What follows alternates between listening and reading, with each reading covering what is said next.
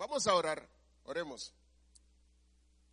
Señor amado, aquí estamos, tus hijos, clamando, oh Padre, rogando que tú seas con nosotros en una forma especial, que podamos escudriñar tu palabra, que podamos, letra por letra, frase por frase, encontrar en ella todo el alimento espiritual que necesitamos para vidas que te den gloria y honra a ti, oh Padre. Mira la porción que queremos estudiar en esta noche. Tú la conoces, oh Padre, es una porción especial. Y es por eso que rogamos por la guianza de tu Santo Espíritu, porque para esto no somos suficientes. Llénanos de sabiduría, oh Padre. Lo rogamos en el nombre de Jesús. Amén. Bien, que el Señor les bendiga, amados hermanos. Qué bueno verles. Qué bueno que estamos aquí una vez más reunidos para estudiar la palabra de Dios. En la carta de Filipenses, capítulo 2, versículos 5 al 11. Cristo, ejemplo supremo de humildad. Yo quiero que usted vaya conmigo ahí.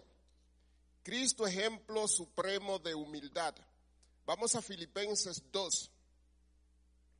Mira cómo comienza el texto. Haya pues en vosotros este sentir que hubo también en Cristo Jesús, el cual siendo en forma de Dios, no estimó el ser igual a Dios como cosa a que aferrarse, sino que se despojó a sí mismo, tomando forma de siervo, hecho semejante a los hombres, y estando en la condición de hombre, se humilló a sí mismo, haciéndose obediente hasta la muerte y muerte de cruz, por lo cual Dios también lo exaltó, le exaltó hasta lo sumo y le dio un nombre que es sobre todo nombre, para que en el nombre de Jesús se doble toda rodilla de los que están en el cielo y en la tierra y debajo de la tierra, y toda lengua confiese que Jesucristo es el Señor para gloria de Dios Padre. Si ustedes ven, amados hermanos, este texto tiene en la parte delante lo que se conoce como el contexto previo, el contexto anterior. Ahí ustedes van a encontrar la razón de por qué se ha escrito esta, si se quiere, esta galería tan preciosa y esta galería tan cargada de teología. Yo quiero que tú vayas conmigo al versículo 2 y 3 de Filipenses 2 para que tú veas. Por favor, mira lo que dice acá. Filipenses 2, 2 y 3. Completad mi gozo sintiendo lo mismo, teniendo el mismo amor, unánime, sintiendo una misma cosa. Ojo, Nada hagáis por contienda o por vanagloria, antes bien con humildad, estimando cada uno a los demás como superiores a sí mismos Asimismo, no mirando cada uno por lo suyo propio, sino cada cual por lo de los otros. Si usted recuerda detrás, habíamos dicho que esta carta es una carta de gozo, que es una carta que se escribió para una iglesia amada por el apóstol Pablo, una iglesia que había predicado la palabra hombro a hombro con el apóstol Pablo, pero, pero, al fin y al cabo, ¿qué es? Una iglesia una iglesia formada por Por hombres y mujeres. Y es lógico que en la relación cotidiana, en la relación diaria entre hombres, hayan roces, que formen ciertas fisuras, cierto cisma en las relaciones entre ellos. Nada hagáis por contienda o por vanagloria. Cuando lleguen esos momentos de dificultad, nada hagáis por contienda o por vanagloria. Si tú te vas al versículo, el versículo 2 del capítulo 4, te vas a encontrar otra razón en el contexto posterior de por qué esta galería tan hermosa Pablo la enclavó ahí en el capítulo 2. Vamos al capítulo 4, versículo 2, para que tú veas. Todo esto es el contexto. Mira lo que dice. Ruego a Evodia y a Sintique que sean de un mismo sentir en el Señor. ¿Cómo? ¿La iglesia del gozo? Sí, sí, la iglesia de hombres. Es posible que se den esos roces. Y es aquí donde podemos comenzar de una vez a contemporizar un poquito. Familia, no veamos solamente a filipenses, los hermanos de Filipos. No veamos simplemente ese cisma o esa ruptura de relación entre Bodia y Sintique que se va a tratar más adelante. No veamos ese problema de arrogancia, de discordia, de superioridad entre algunos hermanos como, ah, eso fue a los filipenses. ¿Tú sabes qué? Ese mensaje es para nosotros. La pertinencia de este mensaje es que para nosotros, para cada uno de nosotros. Y entonces, y entonces el apóstol comienza el versículo 5 de ese capítulo 2 tendiendo un puente. Mira cómo dice. Haya pues en vosotros este sentir que hubo también en Cristo Jesús. Haya pues en vosotros este sentir que hubo también en Cristo Jesús, el cual siendo en forma de Dios, no estimó el ser igual a Dios como cosa a que aferrarse. Mira cómo comienza esta parte. Nuestro primer punto es un llamado a la humildad. Ese es el primer punto que quiero ver contigo. Y mira cómo él comienza y dice, haya pues, ¿en quiénes? En ti, en mí, en todos nosotros. No es una sugerencia lo que está haciendo el apóstol Pablo. Si tú quieres, si te parece bien, no, no, no, no, no. Él te está diciendo a ti en este momento que tiene que haber en ti ese sentir, que tiene que haber en mí, que tiene que haber en todos nosotros la misma mente, el mismo enfoque del Señor Jesucristo. Si nosotros queremos ser una iglesia sólida, firme, hasta la segunda venida del Señor Jesucristo, si nosotros queremos ser una iglesia que aplique la palabra de Dios, nosotros tenemos que tener el mismo enfoque del Señor Jesucristo. Dios nos está haciendo ahí a todos nosotros un llamado a ser humildes. Haya pues en vosotros, y es ahí donde tú tienes que quitar ese pronombre y ponerte a ti. Y ponerte a ti. Y posiblemente tú me digas, pero Jairo, yo, yo no tengo problemas con nadie en la iglesia, yo no estoy dividido con nadie pero posiblemente tú que estás en tu casa ahora mismo estás dividido del señorío del Señor Jesucristo, porque por eso estás en tu casa, porque te crees superior. Entonces a ti, a mí, el Señor nos está diciendo, allá. Es un imperativo. Nosotros tenemos que tener la misma mente del Señor Jesucristo. Es un llamado a tener ese enfoque, esa visión diferente que tenía Cristo, a valorar lo que el Señor Jesucristo valoraba.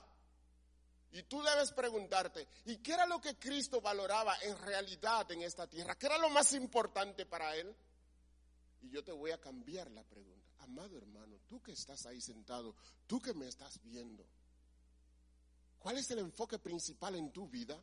Si se analiza tu vida de arriba abajo, si se ve tu praxis diaria, todo lo que tú haces de esas 24 horas, ¿a qué tú le dedicas el 90%? ¿A qué tú le dedicas el 10%, el 5%, el 0.1%? Y ahí tú te vas a dar cuenta cuál es el enfoque de tu vida. El Señor Jesucristo tenía como número uno obedecer a su Padre, hacer la obra que su Padre le había enviado a hacer en esta tierra. Y es por eso que él no escatimó nada, simplemente en los negocios de su Padre, él quería estar. ¿Y nosotros? ¿Tenemos el mismo enfoque? ¿Lo tenemos? ¿Tenemos la misma mente del Señor Jesucristo? El Señor nos está haciendo un llamado en esta parte a través del apóstol Pablo, a ti y a mí nos está diciendo, mira Jairo, no es que tú lo vas a considerar, es que haya, es que tú tienes que tener ese enfoque. Vamos a ver ahora Cristo como modelo de humildad. Mira lo que dice esa parte del capítulo del versículo 5. Haya pues en vosotros este sentir que hubo también en Cristo Jesús. Y tú dirás, pero ¿y qué es lo que está pasando aquí? Nada, simplemente es que el apóstol Pablo está identificando, poniendo ante ti el autor del ejemplo supremo de humildad, que no es nadie más que el Señor Jesucristo. En tu vida diaria, lo que va a estar pasando en el calor de tu vida todos los días, posiblemente te lleve a tener conflictos, recuerda, en esos momentos hay un lugar donde mirar, hay un refugio seguro para mirar el Señor Jesucristo. En estos momentos donde tú sientes que vas a explotar, donde tú sientes que no hay otra salida, acuérdate, hubo alguien que siendo superior, bajó, bajó para ceder. ¿Por qué? Por amor a ti por amor a mí. ¿Y quién fue ese? El Señor Jesucristo. El Señor Jesucristo. Todos los problemas que nosotros podamos tener, absolutamente todos, que puedan generar división, si tú miras ese ejemplo supremo de Cristo, tú puedes ceder. Tú puedes ceder. Pero ahí hay una nota de balance. El Señor Jesucristo no se dio para probar cosas malas cosas negativas, para nada. El Señor Jesucristo se dio para obedecer la voz de su Padre, para seguir los designios de su Padre, ese mandato que estaba desde antes de la fundación del mundo, por eso se dio, por ti, por mí.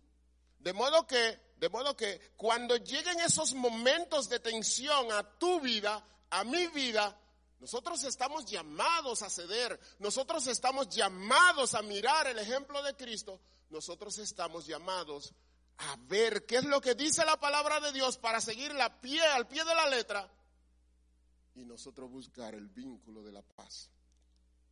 Mira cómo dice esta parte, que hubo también en Cristo Jesús.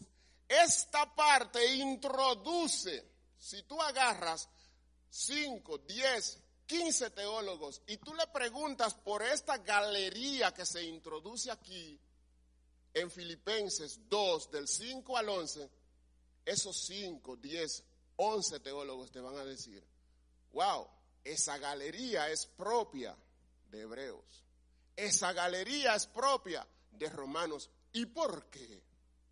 ¿Por qué?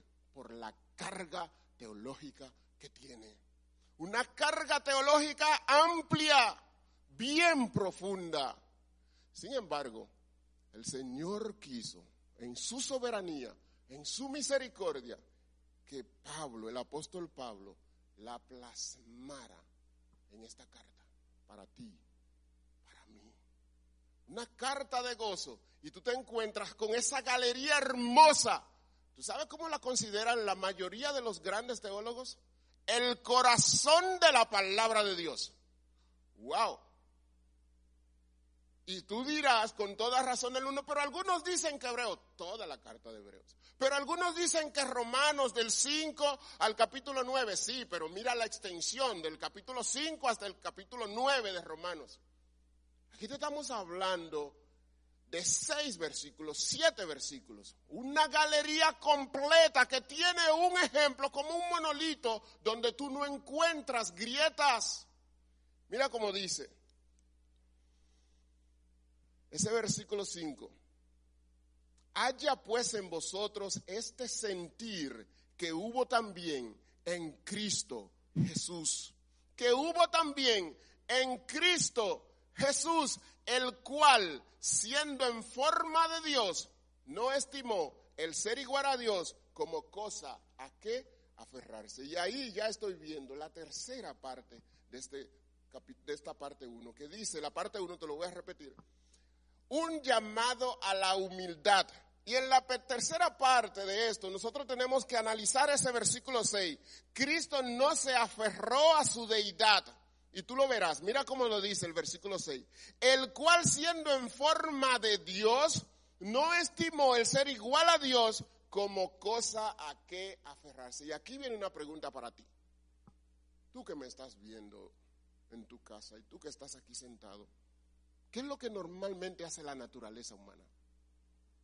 Si la naturaleza humana tiene algo de donde pueda sacar ventaja, ¿qué hace? Saca ventaja. Hay una máxima, hay una máxima que tiene Maquiavelo que es, si se quiere, el corazón del pragmatismo. ¿Cuál es? El fin justifica los medios. El Señor Jesucristo fue contra la corriente. Él tenía todo el poder del mundo, sí. Él tenía toda la autoridad del mundo, sí. Él es Dios. Mira cómo lo dice, como lo dije. Él es Dios, sí, lo es. En ese momento lo era, sí. En presente continuo es Dios. Sin embargo, no lo estimó como algo para sacar ventaja. Y es ahí donde tú tienes que preguntarte, guau, ¿y por qué? Por mí, por mí. Yo solamente quiero que tú consideres algo. El Señor está en el monte de los olivos. Viene Judas con una turba. Aquel a quien yo ves, ese es y preguntan quién es Jesús. Y él dice, yo soy. ¿Y qué pasó? Tan pronto él dijo, yo soy, ¿qué pasó con todos los soldados que acompañaban a Judas, que eran su compañía de seguridad para él? ¿Qué pasó? Todos se fueron atrás.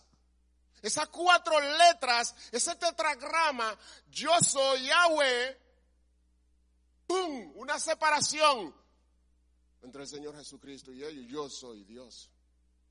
Él es el que es el rey de reyes, el señor de señores, no tomó eso como algo para sacar ventaja. Al contrario, al contrario. Cuando la naturaleza normal de Pedro le dijo, pero ustedes no van a apresar a mi Señor y sacó su espada cortando la oreja de uno de las personas, de los soldados que acompañaba a Judas, el Señor se la restableció sana tú no sabes de qué naturaleza yo soy. ¿Acaso tú no crees que yo pudiera pedirle a mi Padre que envíe miríadas de ángeles? No, yo estoy puesto para esta hora. Ponerse ahí. Mira, ponerse ahí. Tranquilo, tranquilo. Si tú te vas a Isaías 53, la figura que usa Isaías para ese no sacar ventaja, sino quedarse quieto es el Señor Jesucristo enmudeció. Pero él lo amplía un poquito más. Dice, y no abrió su boca. Ese cordero perfecto, inmaculado, para ser sacrificado por ti y por mí. En ese momento cumbre, cuando iba a ser ya sacrificado, él no dijo, no. Él no le dijo, calla, enmudece para que se haga grande bonanza. No, no, no, no. Él simplemente dejó que todo siguiera su curso. Cumpliré con los designios de mi Padre por amor a ti, por amor a mí. Bebiendo la copa sorbo a sorbo, es ahí el ejemplo del Señor Jesucristo. Tú sabes cómo nosotros nos llenamos de efervescencia cuando se dice algo en tu contra que tú sabes que es mentira. Porque ahí fue a mí. Yo tengo la razón. Nadie en este mundo ha tenido más razón que el Señor Jesucristo para usar su poder y no lo hizo. ¿Tú sabes por qué? Porque para el Señor Jesucristo tu alma tiene un valor enorme enorme. Pero ¿de qué le sirve al, mundo, al hombre si ganare todo el mundo y perdiere su alma? Ese es el enfoque que debemos tener. Muchas veces tendremos razón en una contienda u otra, pero para ganar el alma de esa persona, nosotros vamos a seguir el ejemplo de Cristo. Nos vamos a quedar tranquilos, pasaremos el agravio y después predicaremos la palabra de Dios. Vamos a por esa alma voy a sufrir el oprobio, tranquilo, pero después te voy a predicar. voy a ganar la mayor oportunidad que tenga, la, la más mínima que aparezca, ¡pum!, la voy a agarrar. El cual siendo en forma de Dios, no estimó el ser igual a Dios como cosa a que aferrarse. Jesús no estimó el ser igual a Dios como algo para sacar ventaja. Él simplemente, si tú quieres, tú puedes usar la, la palabra, bloqueó por un momento determinado su deidad. Simplemente la bloqueó. ¿Y tú sabes para qué? para que ese ejemplo del Señor Jesucristo sea efectivo en tu vida. Ajá, Jairo, explícalo. Bueno, sí, mira qué es lo que pasa. Si tú te vas a Génesis 3, del 1 al 14, tú te vas a encontrar, yo sé que ya la mayoría sabe, con la caída. Con la caída de Adán y Eva te vas a encontrar ahí. Lo que produjo esa caída de Adán y Eva, representante de nosotros, fue la ruptura entre esa comunión perfecta, cercana que había entre Dios y los hombres y que se introdujo la muerte. ¿Por qué? Por causa del pecado. El pecado, toda transgresión. Ellos violaron ese mandato, ellos no obedecieron a Dios. Y por eso se produjo esa ruptura. Y en el versículo 15 del mismo Génesis 3 viene esa promesa de ese cordero inmaculado que iba a pisar en la cabeza a la serpiente. La iba a destruir. Pero para eso, ese cordero tenía que sufrir. Para eso, ese cordero tenía que sufrir. Gota a gota, tu, su sangre tenía que ser derramada. Toda, toda tenía esa sangre que ser derramada por nosotros por cada uno de nosotros. Tú sabes lo que es. Tú sabes lo que es.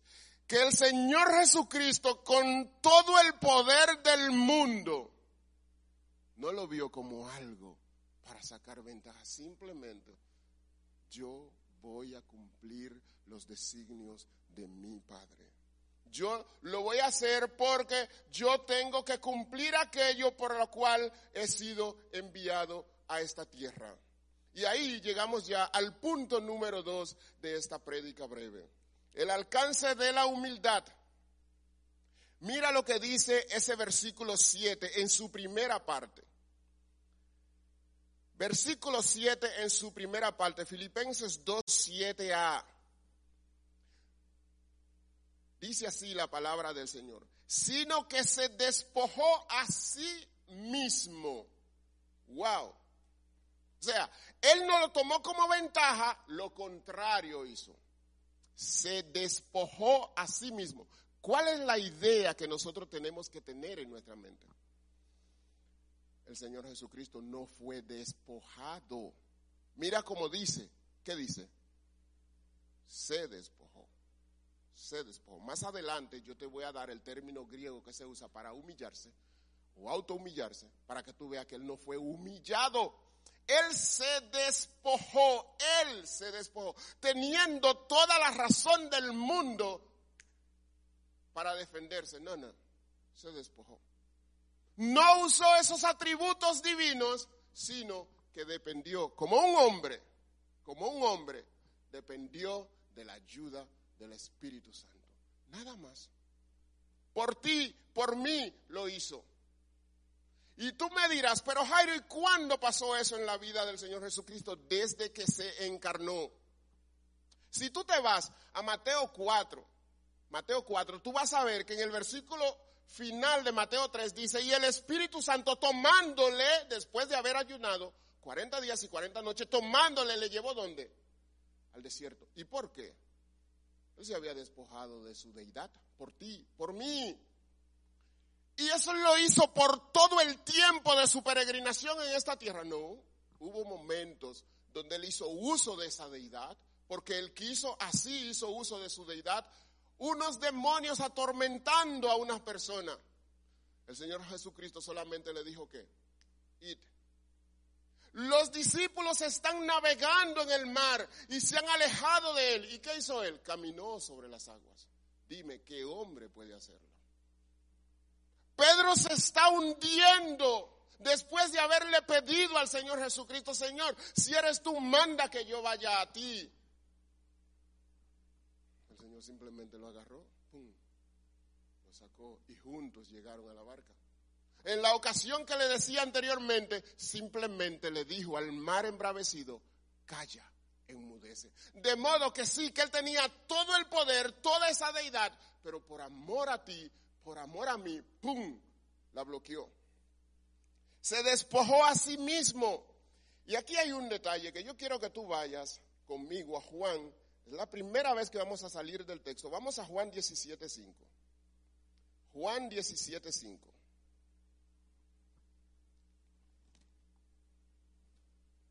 para que tú veas.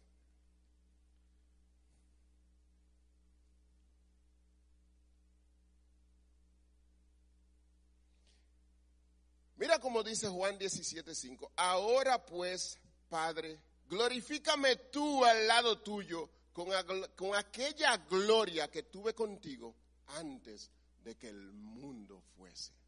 ¿Qué es lo que está pasando ahí? Si tú quieres, tú puedes imaginarte lo siguiente una eternidad, el Señor Jesucristo tiene la misma gloria de su Padre durante esa eternidad. Pero en el momento que el Padre lo decidió, en el momento justo, en el instante que el Padre lo decidió, ¡pum!, en un pesebre, se encarnó, ¡pum! Ah, ¿y qué pasó con el verbo encarnado, con el Hijo de Dios? ¿Qué pasó? Que esa deidad, que él tenía con el Padre, de, acuerdo a este texto, el pum, la bloqueó. ¿Y por qué lo hizo? Por ti y por mí, por cada uno de nosotros. Mira como aquí él dice en el 5, ahora pues, Padre, glorifícame tú al lado tuyo con aquella gloria que tuve contigo antes de que el mundo fuese. Él la tenía ¡pum! se encarnó y después va a volver cuando sea exaltado por Dios a la misma gloria. Ahora está sentado a la diestra con la misma gloria, con su Padre. Y a ese es que tú y yo servimos. A ese es que nosotros miramos. En ese que nosotros nos enfocamos en el Señor Jesucristo. Mira lo que dice la parte la parte final de ese versículo 7 de Colosenses 2. Ve conmigo, por favor, allá. Para que tú veas que no solamente fue que se despojó a sí mismo, él va un grado más adelante, un grado más. La parte B dice,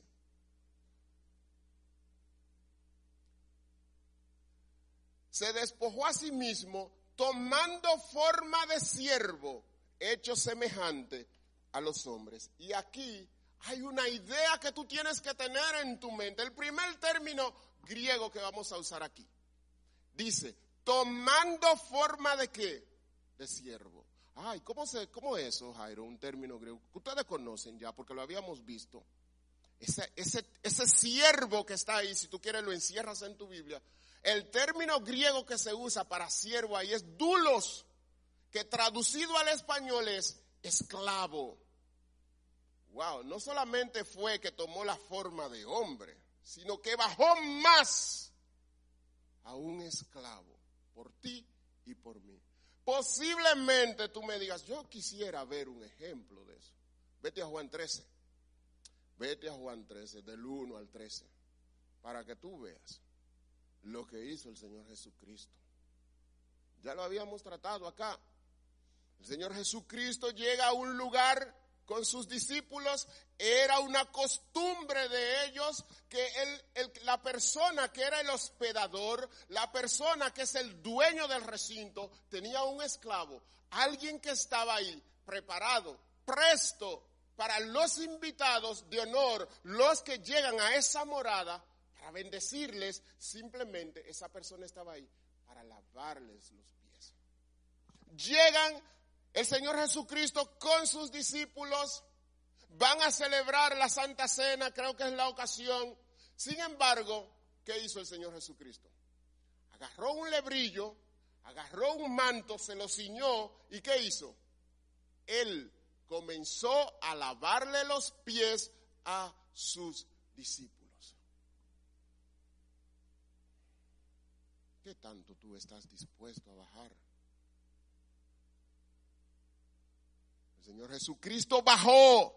El Señor Jesucristo bajó hasta un esclavo. ¿Y tú? ¿Qué tanto estás dispuesto a bajar para que esa obediencia tuya a la palabra, al Señor Jesucristo, se mantenga intacta? ¿Y qué es lo que tú estás diciendo? Bueno, algo bien fuerte. Sobre todo para los que están en sus hogares ahora, porque se creen superiores al Señor Jesucristo que dice en su palabra, no dejando de congregarse como algunos tienen por costumbre, mala, por mala costumbre. Pero mi amado, tú que estás aquí, tú que me estás viendo, que tienes el deseo de hacer las cosas bien para el Señor, que tu corazón está lleno de gratitud, que tú quieres imitar al Señor Jesucristo, sacrifica tu comodidad. Sacrifica tu comodidad, sacrifícala por amor al Señor Jesucristo. Pero ¿cómo es posible? Pero ¿cómo es posible? que si se abriera esa ventana ahora mismo en el cielo y bajara él montado sobre su caballo blanco con esa corona de oro, no una corona de espinas, esa corona de oro en ese caballo blanco, el rey de reyes, el señor de señores, en este instante, en este preciso momento, que te va a encontrar a ti, ¿de qué? dominado por un aparato. Eso no es un evangelio digno. No lo es. No lo es, familia. No lo es. Está, está creando una fisura, está creando una grieta entre tú y el Señor, entre esa obediencia tuya, entre esa obediencia que tú le debes al Padre, que tú le debes a hijo, al Hijo. Está creando una grieta, una gran separación. ¿cómo es posible? Ya lo decía Josué el domingo pasado.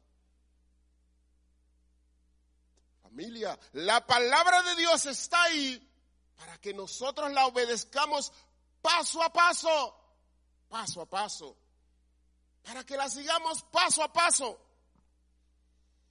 El Señor Jesucristo se hizo siervo por amor a ti, por amor a mí, vino, le lavó los pies a sus discípulos llenos de lodo, llenos de lodo, pero no se queda ahí, no se queda ahí. Yo quiero que tú veas ese versículo 8 conmigo. Versículo 8, mira lo que dice. Y estando en la condición de hombre, se humilló a sí mismo, haciéndose obediente hasta la muerte y muerte de cruz. Aquí está el clímax. Si fuera una obra, este sería el punto más importante de la obra.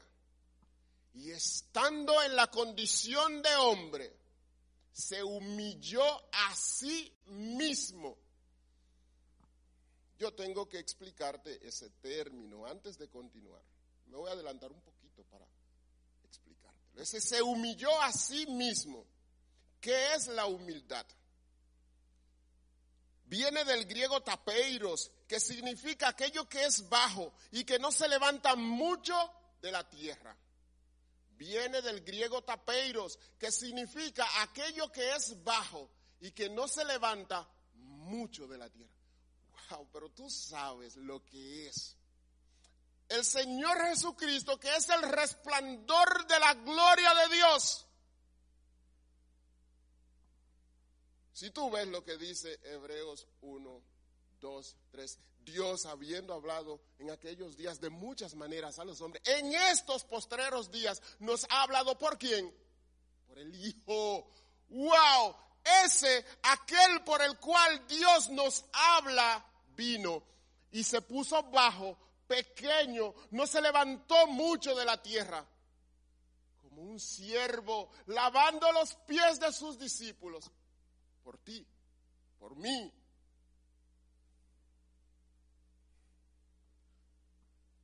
Pero nosotros tenemos un abolengo. Nosotros tenemos una casta que hay que cuidar. Soy yo. Soy yo. Ya yo tengo una cuenta que me respalda. Yo soy la gran cosa. No, no, no. Si tú te vas al Salmo 57, 5, si tú te vas a Apocalipsis 4, 11, te vas a dar cuenta que todas las almas le pertenecen a Jehová. Por lo tanto, como decían ahorita ahí cantando, todos nosotros tenemos que exaltar el nombre de Dios. No somos la gran cosa, familia. Todos estamos llamados a mirar a Cristo, a seguir ese ejemplo de humildad. Se puso bajo al ras de la tierra. No se levantó mucho. Podía hacerlo, sí. Embargo, por ti, por mí, por el valor que tiene un alma, por el valor que tiene esa relación tuya con Dios, para que pueda ser restablecida esa relación en una muerte sustitutiva, vino y se puso bajo. El clímax, como te decíamos, es esta parte. ¿Qué es pues humillar? Humillación es hacer bajar. Oye, humillación es hacer que bajar. Y ahí hay una pregunta. ¿Qué hombre? En toda la historia de la humanidad, ¿qué hombre puede hacer bajar al Señor Jesucristo? Dímelo, piénsalo. Nadie. Nadie. Nadie. Si ese, ese equipo de soldados romanos pretorianos entrenados para la batalla al simple el pronunciar ese tetragrama, Yahweh, yo soy, ¡pum! Todos hacia atrás. No hay un, un nombre, no hay un hombre que pueda poner bajo al Señor Jesucristo, que pueda humillarlo. Sin embargo, por ti, por mí, se auto humilló. Por ti y por mí, Él se auto humilló fue a la muerte de cruz y se autohumilló. Versículo 8. Y estando en la condición de hombre, se humilló a sí mismo, haciéndose obediente hasta la muerte y muerte de cruz. ¿Y qué significa esto? ¿Por qué insistimos tanto que se autohumilló con el clímax, con la muerte? Esa muerte, ese tipo de muerte, para los judíos es una maldición. Es una especie de horca. La idea de un Mesías, la idea de un Mesías colgado, para los judíos es algo aberrante. ¿Y tú sabes por qué lo hizo?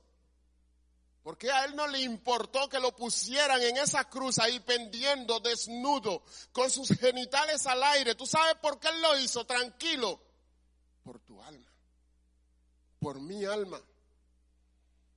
El rey de reyes, el señor de señores, se humilló hasta la muerte, y no cualquier muerte, muerte de cruz. Se asfixió literalmente, literalmente se asfixió. Y cuando le abrieron el costado, sangre y agua, una hemorragia interna había botado toda la sangre que tenía. ¿Y por quién lo hizo? Por ti, por mí. De modo que cuando lleguen a tu vida esas situaciones donde el maligno te susurre al oído, no, no, no, tú no tienes que aguantar eso. Tú no tienes que aguantar eso. Tú eres muy importante. Mira, tú no tienes por qué seguir esos líderes. 11 diáconos, dos pastores. Tú eres más importante que ellos. Tú no tienes que ir a la iglesia. Tú puedes hacer lo que tú quieras. Recuerda quién es que te está hablando. Es el diablo.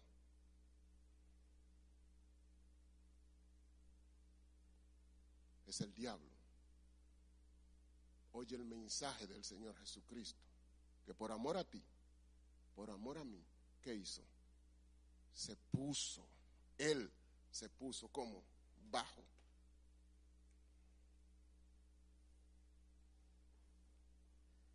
Y estando en la condición de hombre, que tú sabes que ya era bastante humillación, bastante humillación.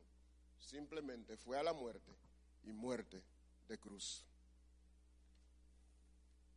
Y ahí hay una parte muy importante que dice, se hizo obediente. ¿Cuál es la idea que debe estar en tu mente con ese se hizo obediente? Porque no podemos dejar pasar ese detalle. Se hizo obediente, simplemente que él dijo, yo tengo que cumplir todos los designios de mi Padre y yo lo voy a cumplir hasta llegar a la muerte. Teniendo todo el poder del mundo, se quedó tranquilo para que le dieran de puñetazos, para que le dieran de bofetadas, para que clavo tras otro hasta concluir la obra, hasta decir al final, consumado es. ¿Y tú sabes lo que pasó en ese consumado es? El Señor hizo así, un cheque. Pero un cheque a qué? La relación que se había roto entre tú, porque Adán la rompió allá atrás. Ahora el Señor dice, a través de la sangre de Cristo yo puedo tener comunión estrecha otra vez con mis hijos. ¡Wow! Gracias Señor Jesucristo. Gracias, gracias Señor Jesucristo por tanto amor. Gracias por tanta entrega, Señor. Gracias. Por dejar tu trono, gracias. Por dar tu sangre, gracias. Por soportar todo el castigo, gracias por amarme tanto. Gracias. ¿Y tú? ¿Hasta dónde estás dispuesto a bajar? Tapeiros. Él se humilló. Él se humilló por amor a ti, por amor a mí. Y ya llegamos al punto final. Al punto final. Las recompensas de la humildad. El versículo 9, léelo conmigo, por favor. Versículo 9 por lo cual Dios también le exaltó hasta lo sumo. Lo exaltó hasta lo sumo y le dio un nombre que es sobre todo nombre. Ese por lo cual, en consecuencia de, por lo tanto, por cuanto Él se humilló, el Señor que hizo, lo exaltó. ¿Qué significa lo exaltó? Si tú te vas a un diccionario exegético, te vas a encontrar que ese exaltar ahí es en grado sumo, supremo. Solo se habla de esa forma de exaltar ese verbo una vez en la palabra de Dios. ¿Con relación a quién? A Cristo. Filipenses 2.9. Mira la línea. Tapeiro se puso bajo al ras no se levantó mucho de la tierra, sufrió el castigo, sufrió la muerte de cruz por ti, por mí. Sin embargo, ¿qué hizo el Padre? ¡Pum! Lo exaltó. Antes de la exaltación que vino, ¿y por qué nosotros queremos seguir el camino contrario? Porque muchas veces nosotros somos tan arrogantes. Porque muchas veces nosotros tenemos tanto complejo de superioridad que no, queremos la, no creemos la gran cosa. El que se enaltece, ¿qué dice la palabra de Dios? Será humillado. Líbranos, Señor. Líbranos, Señor. Líbranos, Señor. Que yo, que no haga tal cosa, Señor. Que no venga yo a estar, a estar enalteciéndome, Señor, delante de ti. Líbrame, Señor. Manténme humilde como el Señor Jesucristo, Señor. Manténme pegado cerca al corazón tuyo como el Señor Jesucristo. Dame la mente de Cristo, Señor, para que al final tu nombre sea glorificado.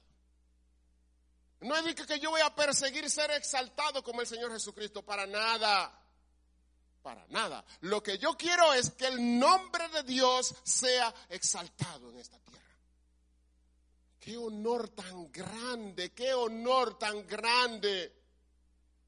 Que cada vez que el maligno se acerque al Señor para acusarte, el Señor Jesucristo y el mismo Dios pueda decirle, mira mi buen siervo, mira cómo está obrando con, conforme a mi palabra, mira cómo está siguiendo paso tras paso mis pisadas. Y el diablo tenga que irse avergonzado. Y el nombre de Dios sea que exaltado en nuestras vidas. ¡Qué honor tan grande! El Señor le puso en un lugar alto, versículo 9. Por lo cual Dios también le exaltó hasta lo sumo y le dio un nombre que es sobre todo nombre, pero hay un detalle ahí. Dios le exaltó hasta dónde? Hasta lo sumo. Aquí hay una imagen. Acuérdense, Juan 17:5, Padre, glorifícame con esa gloria que tuve antes contigo, antes de que el mundo fuera. Aquí te está diciendo qué gloria era. Hasta lo sumo lo llevó, ¡pum!, al mismo lugar. ¿Y por qué?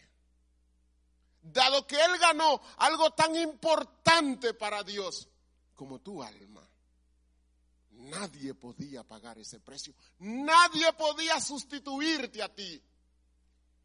Pero el Señor Jesucristo lo hizo. Ese cordero sufriente, cuya generación nadie contaría, ahora el Señor, ¡pum!, en su lugar.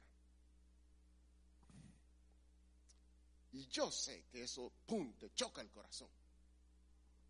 Todo lo que Él sufrió por ti, todo lo que sufrió por ti, todo lo que sufrió por mí. Sin embargo, mira cómo el Padre lo agarra y le dice, mira, hijo mío, este es tu lugar. Gloria a Dios. Gloria a Dios por el Señor Jesucristo. Y le dio poder, se le dio poder, se le dio autoridad. Mira cómo dice el versículo 10. Para que en el nombre de Jesús se doble toda rodilla de los que están en los cielos y de los que están en la tierra y debajo de la tierra. Todo lo que hay fue creado por Dios. Todo lo que hay debe darle gloria y honra a Dios y al Señor Jesucristo. Mira cómo dice ahí, para que en el nombre de Jesús, ¿qué pase? Se doble toda rodilla. Lo que se usa ahora en la actualidad es que cuando entra el rey, todo el mundo se pone de pie. Todos de pies. Llegó el rey. Con el Señor Jesucristo no es así. Es lo contrario. Desde que él dice, Yahweh, ¡pum! Wow, qué privilegio tan grande servirle al Señor Jesucristo. Privilegio tan grande poder decir que tú le amas, que tú lo tienes en tu corazón es posible que tú pienses por un momento que esa gloria que el Señor Jesucristo está recibiendo puede crear cierta mella entre el Padre y el Hijo. No, no, para nada. Para nada. Para nada. Esa gloria, ese señorío de Cristo, ese señorío en lugar en, en, señal de autoridad, lo único que expresa, lo único que hace es que el padre se complazca con su hijo. Yo me imagino un padre que cría a su hijo, oigan, el ejemplo está lejísimo, desde pequeño, y que lo ve crecer, pero que este padre fue un hombre atlético, que hacía ciertos deportes, que se cuidaba, Solamente estoy hablando físicamente. ¿Ok? Pero que cuando él ve a su hijo crecer, 13, 14, 15, ¡pum! De repente aparecen los cuadritos y la figura. Y él dice, y el muchacho le dice, papi, mira. Y el papá simplemente dice, lo que tú tienes mío, tranquilo. O sea, no va a haber una pugna entre el padre y el hijo, porque lo que tiene el hijo es del padre. El padre simplemente se complace y se le dio adoración suprema al Señor Jesucristo y toda lengua confiese que Jesucristo es que el Señor. Y aquí hay una pregunta. En tu alma, en tu corazón, tú estás reconociendo ese señorío del Señor Jesucristo. Todos nosotros, contemporizando este asunto, todos nosotros reconocemos en nuestra vida diaria ese señorío de Cristo Él es el Señor de nuestras vidas, el Señor de tu vida. ¿Lo reconoces como el Señor de tu vida?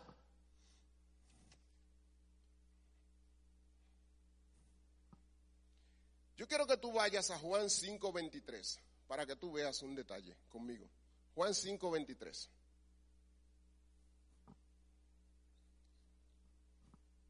Ese Señor es en sentido de autoridad y dominio soberano. Ese calificativo supera todos los nombres que usted pueda imaginarse. Todos los nombres son superados por ese Señor de señores. Juan 5:23. La gloria que se le dio, que, se le da al Hijo, se dirige también al Padre. Juan 5:23. Por eso que no hay ni sombra de celos. Juan 5, 23. Para que todos honren al Hijo como honran al Padre. El que no honra al Hijo, ¿qué dice? No honra al Padre que le envió. Por lo tanto, si tú honras al Hijo, si tú le das gloria, si tú exaltas al Hijo con tu vida, tú estás exaltando al Padre que le envió. Conclusiones. Voy a, voy a saltarme dos conclusiones para tomar una. El Señor Jesucristo fue exaltado. Oye esto. Oh Dios, exáltate sobre todas mis posesiones. Ninguno de los tesoros de la tierra será agradable para mí si tú te glorificas en mi vida. Oye bien, ninguno de los tesoros de la tierra será, agradable para mí si tú te glorificas en mi vida. Ninguno de esos tesoros lo voy a tener como basura. Te exaltaré a ti más que a todas mis, mis amistades. Y tú sabes qué? Que tú debes poner tu nombre ahí. Decirlo tú, Señor, yo te exaltaré a ti con mi vida más que a todas mis amistades. He determinado que tú seas sobre todo, aunque esto me cueste quedar desterrado y solo en medio de la tierra. Pero tú, mi Señor, eres mi todo, mi todo. Así como Dios te exaltó, yo también te pongo en el centro de mi corazón. Exáltate sobre todas mis comodidades, aunque eso signifique la pérdida de mi zona de confort. Exáltate sobre todas mis comodidades, aunque eso signifique la pérdida de mi zona de confort. Señor Jesucristo, por favor, exáltate. Exáltate. Ponle tu nombre. esa resolución, ponle tu nombre. La pérdida de mi comodidad y el tener que llevar tu cruz. Levántate, Señor, a tu lugar de honor sobre todas mis ambiciones, mis gustos, mi familia, salud y aún sobre mí mismo. Permíteme menguar para que tú seas exaltado. Gloria a ti, Señor Jesús. Que yo mengue y que tú crezcas. Gracias por tu ejemplo supremo Señor, gracias por venir y dar tu vida por mí. Vamos a orar. Señor amado, aquí estamos, tus hijos. No hay palabras para agradecerte, Señor, tanto, tanto que has dado en beneficio de nosotros. Gracias, mi Señor. Permítenos hacer resoluciones firmes para vivir vidas donde verdaderamente en el centro de nuestras vidas tú estés. Y que tú seas verdaderamente exaltado en las vidas de todos nosotros. Oh Padre eterno, que los que nos resten en esta tierra sean vidas que se gasten para gloria y honra tuya. Todo esto lo pedimos en el nombre de Jesús. Amén. Que el Señor les bendiga.